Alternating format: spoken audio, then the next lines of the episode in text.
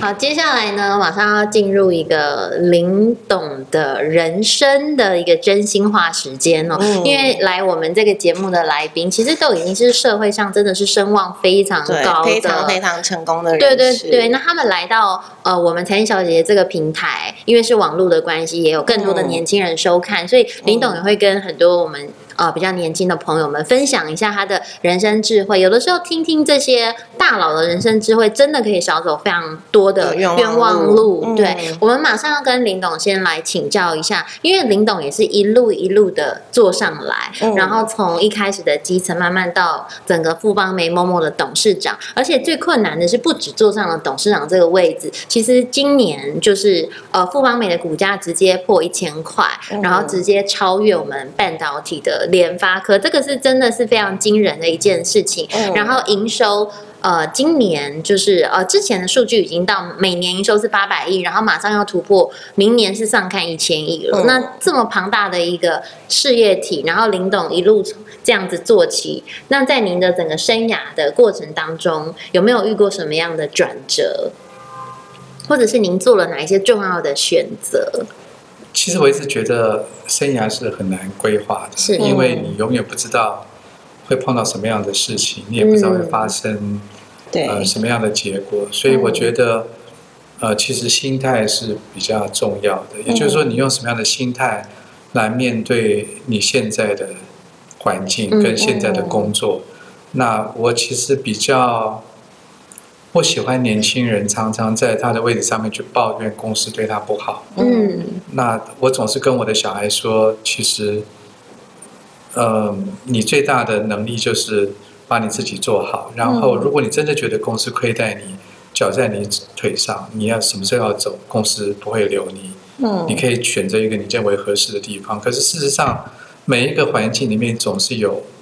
呃，你会希望你会喜欢的，但是也一定有你不喜欢的。嗯、可是，怎么样去保持一个开放的心，去接受不一样，然后在每一天的工作里面，让自己的今天比自己的昨天还要更进步一点。嗯、我觉得这个是你自己能够掌握的。那环境真的是因缘际会，我觉得很多时候工作都换得莫名其妙。嗯，自己都不会知道。像我也是，我都不知道我下一个就是。工作啊，或者是上一个工作是，就是都是一点一点，就是慢慢，你可能遇到一些就是生涯上的转折，或你可能需要搬家，啊各种原因，就好像不是说，有时候我之前也是想说我可以 plan，但是后来发现并不是这样子。对对甚至很多时候你觉得哭的死去活来的，觉得为什么公司背叛你，老板背叛你，大家都不理解你，然后你离开这工作，嗯、可是可能十年二十年你回首一看，这工作那一段不如意，嗯、其实是成就你最大的一个。一个一个帮助者，可是，在那个当下，你是过不去的。对，讲讲到这，我就想到我之前一开始，呃，我一开始之前我是在非凡新闻台，在财经台，然后我其实做了很多年。可是，在最刚开始的时候，我到财经台其实是一个偶然。然后我进去的时候是完全不懂股市的，我真的什么都不知道，我只知道绿色是跌，红色是涨，除此以外我没有，我一无所知。你不要说你在电视台，我之前在华尔街也是这样。刚上任的时候，我其实对财经也不是很了解，我只是对我当时。看的产业那时候是看生技股，对我对生技股了解，对对生技产业了解，可是对股市这些脉动完全没有概念。对对对，我都是在在公司上面自己摸索，然后自己了解，然后边做边学。我我那个时候大概就是一直哭，就是我每天 就是经过一天的这个忙碌以后，然后我我那时候也年纪很小，我就会坐在座位上哭，然后那时候就是长官就过来拍拍我说，你要撑下去，你要撑下去，嗯、这样哭了一年半，然后突然有一天开。嗯、差不多都是这个样子。我自己也是，我第一个工作做、啊、做系统，嗯，写程式，然后来管啊电脑中心，做了八年以后，我被派去就转换工作，变成是财务，嗯，然后他们送我到国外去受训，是，那我其实财务都忘光了，大学时候念的那。然后就有各种不一样的情境了，比如说阿拉伯有点爆炸，美元会涨会升，我怎么知道？嗯，那可是电话就打进来要你报美元，马上要报。对啊，那就只好把电话线拔掉。我就不想做买卖。原来还有这一招，我今天学到了。对啊，无法回答的时候把电话线拔。因为你回答错就被扣钱了。嗯，所以都会有一段时间。然后我从财务调到行销也是一样。嗯，一开始他们跟我讲说哪一个广告的 catch 非常感人，看不懂。嗯，对，会有一段时间，但呃，一段跨界的，在走过了就斜杠了，那这是走到最后。当你当总经的时候，发现这些东西都变得很非常有用，对。对嗯。可是，在那个当下，其实蛮挫折的。嗯。那当下那个挫折，你是怎么走过去的？就硬着头皮走，因为就三个月不懂，四个月懂，反正就是不断的去请教，不断的学。所以我说，心态很重要。嗯、就是，但是讲很容易，做很难。对。因为，嗯，因为比如说，我曾经，我我的办公室是有办公室的，然后当我调到财务的时候，因为我是 junior，所以。我从有办公室地方走到没有办公室地方，嗯，然后我很在意，我我我就不想让人家看到我没有办公室，我只有做高的 cubicle，嗯，然后我我朋友来找我，我就跑到楼下去，我就不想让他到我的位置上来，因为怎么为什么你以前能够有办公室的，那现在为什么只有一个 cubicle？我觉得好像越做越回去了，嗯，都是心理的问题，但是你必须要克服这些东西，你才能够屈下心来去。接受新的事情，因为你在旧的领域你是 somebody，可是到了一个新的领域以后，其实你是什么都没有。对。但是人很难从高处往地下跑，嗯，然后要去请教一个可能比我还要呃年轻十岁的，对，嗯，然后问他说什么叫做金狗，随便讲，嗯，什么叫金狗你也不知道，嗯，这真的那时候。跨界是超难的。我那时候从媒体跨到艺术的前面一两年，真的非常的痛苦，嗯、因为就是就像是我一开始做媒体，可是我一开始是做综合，没有很 focus 在财经。嗯、你先跨到财经那一段，就是真的痛苦了一年半。然后后来第二次的跨界，从再从财经媒体再跨到艺术产业，那前面的大概一两年，真的就像林董说的，就是说说很容易，真的在做的时候。你要去了解这一行，你要了解很多 makeup 是超困难，就有很多碰壁的时候。对对对对对，那你就会想到说，这些痛苦其实对你来说都是一些成长的经验。回过头来就是祝福。对对，因为因为这些东西真的就是，也许我现在还没到这个这个这个这个境界，但是也许就像您讲的，真的做到，比如说像林林董现在做到，比如说之前是。总经理之前是林总这样，那之前在林董，对对，那但是当你到越高的位置的时候，这些东西慢慢会变成养分，所以那时候也鼓励我们年轻人心态上。可能就不要太抱怨，这样对对，就是要坚持走下去。对，日后你痛苦就是会变成是一种快乐，到最后回去回头看的时候，都是你自己身上的东西。嗯，对对啊。除了林董这样子，就是在这个电商界呼风唤雨以外，其实我们也知道林董就是悉心照料自己的父母三十多年，然后林董又是非常非常虔诚的基督徒。那我自己其实也是基督徒，所以我也非常想请教说，林董在这个这一路走过来，有什么就是你呃，就是见证到的这个比较重要的事件呢？既然说我是基督徒，因为在圣经里面就有讲说，这个当孝敬父母嘛，然后在世得福，所以我觉得呃，做人应该学会感恩。那父母亲从自己当过父母就晓得，我们从小到大，父母教花了多少心血把我们养大，所以我觉得。在他们变弱，我们变强的过程里面，我觉得我们本来就有义务去回报。嗯，因为每个人都是有从小到大，然后到老。嗯，然后这样一个过程，然后循环不止，我觉得这这个是一个很美的事情。嗯，然后我们把下一代带大，又看下一代又带带下一代，然后当啊、呃、我们老去的时候，有我们的下一个 generation 能够知道，嗯，回过头来照顾我们是一个很大的安慰。嗯。这是一个很美的过程，我觉得这句话本身也就很美。对，对 真的真的这样子的一个循环，嗯，对。对那当然很很甘心的去做，是。然后做的结果当然也就很好，就觉得真的是在世得福。是。那您照顾爸妈这一路上有遇过什么比较辛苦的事情？很辛苦，因为我、嗯、我们结婚的第二年，我爸爸就中风了。哦。然后我爸爸中风。大概有八年的时间，嗯，那我就跟妈妈一起照顾爸爸，还有我太太。嗯、那后来等爸爸 pass away 了，妈妈也老了，嗯，那中间有一段时间是两个人都都不是很好的时候。我记得那时候我们家住四楼的，嗯，呃，那个没有没有电梯的公寓，嗯，然后我就先背我爸爸下一楼去，然后就还上来扶我妈妈。可是我被我爸爸到一楼，把我爸放我车上的时候，我上来我妈妈又心脏病发作，就昏倒了。然后又背另外一个下去，然后两个人就背，然后就打电话给我太太，请她到医院跟我会合，然后就冲到医院。那我就跟我爸说：“你的是慢性的门诊，中风很久了。嗯，我妈妈的心脏病要先看。对，然后就这样子来来回回，像无头苍蝇一样，一波未平一波又起。对，然后我曾经呃陪我妈妈，因为我妈妈后来。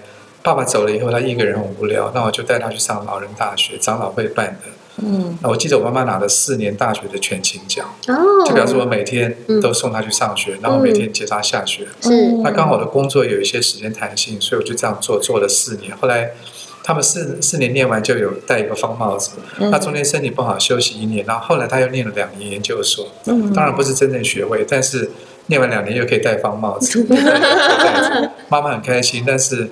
他有全勤奖，那表示我也全勤。我觉得很感谢我能够有这样的时间，让他最后的这段日子里面能够接接送送的。对，我觉得也蛮感恩，很珍惜，然后有很多时间陪他。对，嗯，那你怎么在这么忙碌的工作之余，还能够兼顾这一块？我觉得很幸运，因为不是所有人都能够这样子。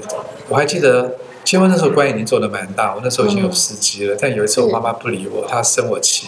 她不让让我送，她就自己 在马路上走，那我就我就在马路上陪她，我司机在马路上开慢车，在左后方跟着我。哦，就你们两个走，然后车子就慢慢的跟着这样子。因为因为他生气了，他不让我送，嗯，就什么都有了，但是因为父母就是父母，对，我觉得，但是这段时间的陪伴也让我养成非常好的 EQ，所以。我觉得对我整个呃做事情上，因为妈妈我不能骂她，嗯，她再她再错的是妈妈，可是，是。然后她再冤枉我，我都要忍受，所以，嗯。我觉得是一个很好的训练。嗯，那这样的话，时间上怎么调配？比如说公司有紧急的事情啊，又碰到家人可能有呃各方面的需求的时候，林董是怎么？就找太太啊。找太太，太太真的非常非常重要。嗯嗯，真的就是家人也是自己很强大的一个后盾。好，我们现在要进入一个非常紧张的环节，这个游戏的主题哦。那这个是什么？我们之前有提到的这个五分钟是五秒。为什么每都讲错啊，没关系，去五秒，我记清楚点。五秒钟定律，对，马上来。这个五秒定律就是来宾，我们会让他回答问题，只有五秒钟的时间想哦。对，然后这个完全之前都没有蕊过，所以完全不知道。林董是第一次看到这个，第一次会听到这个题目。对，这个这个等一下从林董的表情我们就看出来了。对，挺吓人。林董之前应该没有在。任何别的节目上玩过吧？没有，没也也没有人敢跟林董玩。这个是游戏初体验，这个是 special special 的待遇。好，所以就是 哦，我念完题目以后，你有五秒钟的时间可以思考。我会转这个。好，来第一题。第一题，请说出会促进夫妻感情的行为。牵手、吃饭、郊游、陪小孩。哇，一口气讲好多，哦。对，所以他非常 非常有经验哦，林董这部分就是平常假日的时候都会常常出去玩。嗯，嗯，好，来下一下一题，请说出三项让你觉得有压力的事物。呃，要一天到晚吃饭应酬，哦，这个应该很多，开不完的会，嗯，然后飞不完的 travel。哦，嗯、但这个最应该比较好一点了。飞不完的 travel 这一项应该已经提，已经一年多没有飞了，很开心，对，就很开心。对，三项去掉了一项，所以其实真的。嗯无论在哪一个位置上，真的大家都还是有各自的压力。没错，尤其就是今天林董把富邦媒带到这么大的这个万众瞩目，万众对，一定是承受很大的压力，有要有惊人的这个，不管是执行力的话，是承受压力的。我我我们等一下会跟林董细聊这一趴，怎么疏解。嗯嗯，比如说大家觉得好像坐私人飞机是。是一个很享受，很 enjoy，我很 luxury。林董，你常常坐私人，原来林董没有。我我听我同事不小心透露了，我没有那个奢侈去跟老板做，但是如果坐老板的私人飞机，其实也会蛮辛苦的，因为老板也在啊。不是因为一路上你可能跟他飞两个钟头、三个钟头，你随时不知道他问你什么问题，哦，然后你可能会答不出来，所以那个压力很大，还不如自己，而且那个空间又这么的狭小，你要要跟，他在一起，我觉得我若是拿一本书从头看到尾，假装。假装很认真，对。对，所以其实，而且我其实自己还蛮怕坐小飞机的，所以就算你说是私人飞机，我其实还蛮蛮蛮蛮抗拒的，对。不过因为没有做过，也蛮想做，但是想做又很害怕，所以这是一个就是爱又怕受伤害的，对对对。感觉这种你知道，来自老板的压力，真的还不如自己做个商务舱出差，还比较轻松，还可以躺下。刚刚讲说那个很多的应酬，但其实我想大多数人都不想跟老板吃饭，当然，所以我在公司也没有人要跟我吃饭。对啊，我们我们就是我工作的时候，很多时候就是我们自己的 coworker 自己有个群。然后老板吃饭，然后可能大家聚餐的时候就问说：“哎，今天老板要来吗？”然后没有来说：“好，我去，我去。”这样，当我我常常有这种经验了。其实老板是很好的，但是不管再好，他总是有一个他的 positioning power，会让你觉得会有压力。嗯，对，这是没办法的。对对，因为老板也有他自己的压力。其实，嗯，好，下一题，下一题，请说出三件你害怕失去的事情。家人。嗯嗯。我觉得家人可能最大吧，嗯、对，三三件事都是家人，对啊，小孩啊，配偶啊，嗯、长辈啊这些东西，嗯，没错，没错。下一题，好，下一题，请说出三个你不能忍受的坏习惯。还好哎，哦，都都没有吗？没有吗？对，我现在因为老了以后，我觉得自己或者是别人的都可以，很多东西都看得很淡。嗯，对，我觉得还好，因为。只要能够健健康康、能吃能睡，真的都还好，一切都好。这样，我没有太在意什么事情，所以没有什么坏习惯是你完全不能忍受。例如说，打呼声音很大，例如说别人，或者是呃体臭啊之类，都还好，都还好。我我不喜欢闻烟味啊，烟味这个我也不喜欢，但是我可以忍受，就是没有什么一定不行的。但当然你会觉得不舒服，但是因为别人要抽，你没办法。对。对，哦，真的非常的 kind。就忍受力很大，因为我很多朋友就是脾气比较不好啊，或者是忍耐力比较低的，他其实当下就会马上反应，但看得出来林董他就是真的是包容力很强，胆子小不敢反抗，解释 了。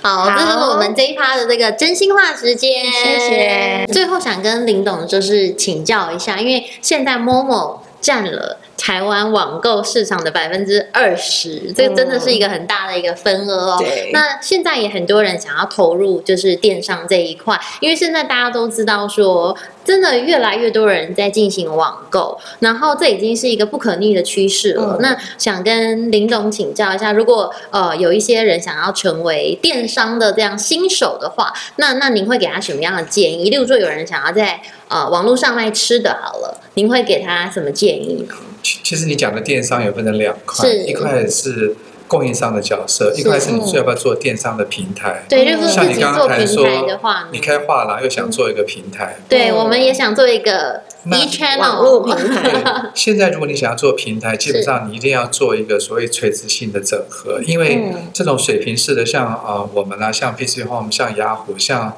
虾皮，已经太拥挤了。嗯，而且这些人都已经大到一个程度，我觉得一个。一己之力，除非你是一个大企业，如果你是一个小公司、中小企业，基本上已经完全没有机会了。所以你有的机会是做一个垂直网站，比如说，嗯，你可以做一个衣服的网站，是，你可以做一个啊艺廊的网站，你可以做一个口红的网站。这种看你自己的资源，如果你刚好认识，或者你很会做，或者你对香味，你对某一个领域里面你有你特别的专长，然后你从工厂一路做。做做到呃营销做到最后面，这样是有机会的。是，呃，那你要想做 Momo 这样水平式的，我觉得，因为你已经失去那个最好的时机了，现在大概没有没有办法。太难了，对，所以要做垂直式，就是说。开自己自己家的自己家要有什么产品就卖自己家的就好，好好把自己家产品卖好就好。但是要做一个大的平台太难了，要做要专。要要做专注的特别特有特色的，是。有你能力的，比如说嗯卖普洱茶，嗯，就从茶园。到怎么样做烘焙，怎么样做储存，怎么样泡茶具这一套，我们就把普洱茶好好做，对，要变得非常专精，要从就是来源来头来这个供应链的最上游，一直到产品啊，然后配送啊，这个行销都要自己来做。对，因为我们公司有个 believe 是我们前董事长教我们的，他说柴油道生，嗯，是一个清朝的一个大生意人讲的。嗯，那柴油道生的意思是说。你把一个道理真的懂得透彻以后，嗯，才就会进来了。比如说，你要做一个好的咖啡，是，从咖啡的选豆、咖啡的烘焙，到咖啡的保存、冲泡器皿、嗯水等等这些东西，你都搞懂了。如果你搞的是全世界第一名的懂，是，你根本不要去追求财富，就就像做面包也是一样，自己很有兴趣。所以现在就是这种一条龙的从。把道理全部都搞通，是，嗯，这个这个是目前的机会，是，所以要做专，这个真的很重要，把一件事情做到很深很专，这就是新手的机会。那如果今天我是一个新手，我完全都不知道说我想要做哪一些产品，那林董会有什么建议？说，哎，哪一个产品可能是消费者会更喜欢的？你你要盘点两个东西，一个是。你有哪些资源？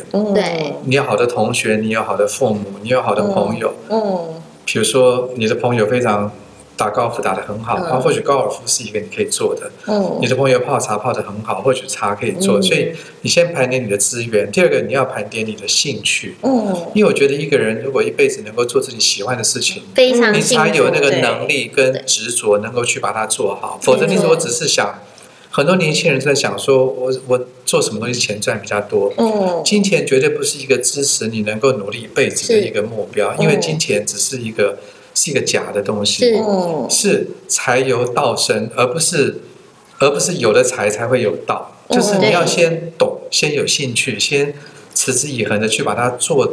精了以后，财才会进来，而不是一开始先想是什么样有财，那就变成一窝蜂，好像大家都觉得不不是蛋挞一样很好做，然后每个人去做蛋挞，那它就是三个月、六个月。夹娃娃机，对，这些这些都都没有很很很强的这个这个这个基础。对，就变成说你要串联资源，然后又要是自己的兴趣，然后这各方面的考量，然后要专精，你才可以打造出一个真的非常有利基点，或者更有。你要做茶做咖啡，你要一个好的舌头。嗯，没错。如果你自己都不知道什么是好咖啡，所以所以那个那个那个台湾最有名的冠军的面包师傅，他说他碰到一个恩人，那个恩人怎么样？那个恩人带他去吃最好吃的东西，嗯，他要让他知道说什么东西叫做好吃，嗯，对。哦，这个哦，这真的学到非常多。像我就不能做吃的，好的，为什么？因为我很挑食，然后很多东西根本不吃，例如说牛啊、生的啊，我都不吃。我跟你完全相反，我是什么都吃，所以我根本就不可能做这一行，因为我要知道自己。就知道自己没有那个天分长处在哪里，就 不要乱跟人家一起来做吃的。对对对，然后像我们艺廊那时候刚开始在开的时候，因为我们是新艺廊嘛，所以定位也很重要。嗯，但是我们把定位定得非常的清楚，嗯，所以这也让我们艺廊能够在很多很多的竞争当中持续下去。嗯，而且其实其实表现也还不错，恭喜恭喜，不好意思说，但是但是我真的觉得。这个跟我们的定位清楚是完全百分之一百的关联的，因为你懂。就是像您讲，就是找到一块小的领域，可是我把它做深，把它做精，这个我觉得蛮重要。很怕那个不上不下，对，很怕什么都要做，结果什么都不精。对对对，真的是金玉良言。嗯，然后刚刚林董有提到这个非常好，给一些电商新手的建议哦。那如果今天呢，我知道说我想要做什么产品了，然后我也有这些资源以后。我要怎么就是以一个就是对行销完全是新手的人来说，他要怎么打造这个爆爆就是爆单的爆款产品？我觉得你讲的比较像是供应商的角色，比如说你今天有一个非常好的。呃，一系列的产品，比如说口红，嗯、那你想知道怎么样把这口红卖的最卖的最好？对，我觉得一开始先学习去上平台，嗯，那平台有两种，比如说像我们这种，是我们几乎把所有东西都包了，嗯，对，那可以跟我们这样的电商做，你也可以去跟像有一些，比如说九一 APP 这种平台，嗯、就它有很多的。教学，然后嗯，你是自己拥有这个平台，嗯、但是它有很多的数据，嗯，就是都可以。但是我觉得一开始你不可能什么都会，所以一定是是嗯，边做边学，边然后边撞壁，嗯、对，所以不要想太多，就是在你风险、你的财力能够负荷的范围里面，找到一个比较有经验的平台，不管是自己开官网也好，去人家的。比如说去那个呃 B to B to C，就是呃 Marketplace 里面去开一家店也好，去跟这种 B to C 的店去去让我们来合作也好，都好，就是先就就慢慢做吧。但是重点是我刚刚讲的，就是你要把你的这个专业的商品的部分做好，就是你比如你要卖鱼，你要把鱼弄好，对对对，对啊，而且你你你你知道你的鱼是比人家又新鲜，比如说像像。像我们前段时间卖的鱼就很好，就是他直接去找直关农会，嗯、然后一手鱼这样出来啊，哦、那他他当然就是最好，而且、嗯、而且在在鱼市场的鱼的价格可能比在台北市场价格，嗯、可能只有三分之一的价格，哦、所以你要去掉那个中间的话，嗯、越往上游走越好。嗯、也就是说，你没有办法再去跟贸易商切货，这种也做不久。嗯，对，你要就自己往上走，对。对对，就是越往上面走。因为整个网络就是一个去中间化的过程，嗯、所以你中间每隔一层就是五到十个 percent 就没有了。是，可是我们公司只有赚三个 percent 不到。嗯，是。所以中间如果隔了一层，他生意就做不起来。嗯、所以你要怎么样去找到你的？我刚刚讲的盘点资源，找到。最上面的那个地方是，才是你真的能够进。也就是说，你找到画家，对，我们直接，而不是找盘商，不是不是，我们都是直接从画家那边，对，比如说跟国外艺术家合作，国外艺术家直接寄过来我们这边，所以中间就去掉很多过程。对，而且最好是你看懂这个画家的话，你知道他现在没有名，但是三年以后有名，我们自己就会囤货啊。其实，就是你要有这个眼光，那个专业，然后你要往上找，因为如果去。去去批货再进来卖，那个就是那个是你的附加价值太小，所以附加价值太小，那就成不了。好，那我们就非常谢谢林董今天对我们今天真的是非常的的荣幸能够请到林董，因为现在这个 电商是这几年来就是非常非常 hot 的一个 topic。那我们今天都可以请到这个电商富邦媒龙头的董事长，真的非常非常不容易。希望今天能够带给大家很多很有价值的资讯。对，然后很多新手啊，电商的新手都能够就是在这里面获得一些你们想要知道的，就是资讯啊，还有内容。对，我觉得我们自己光是录这一集收获都非常的多，对对对，所以也希望你听了我们这两集的节目，也可以收获满满。那之后如果有任何问题的话呢，也可以网上跟我们互动。嗯嗯，谢谢大家收看，谢谢收听财经小姐姐，没错。然后还有呢，一个很重要是要记得按赞。然后开小铃铛，继续持续锁定我们的频道哦。谢谢，对，谢谢，谢谢林董，谢谢林董。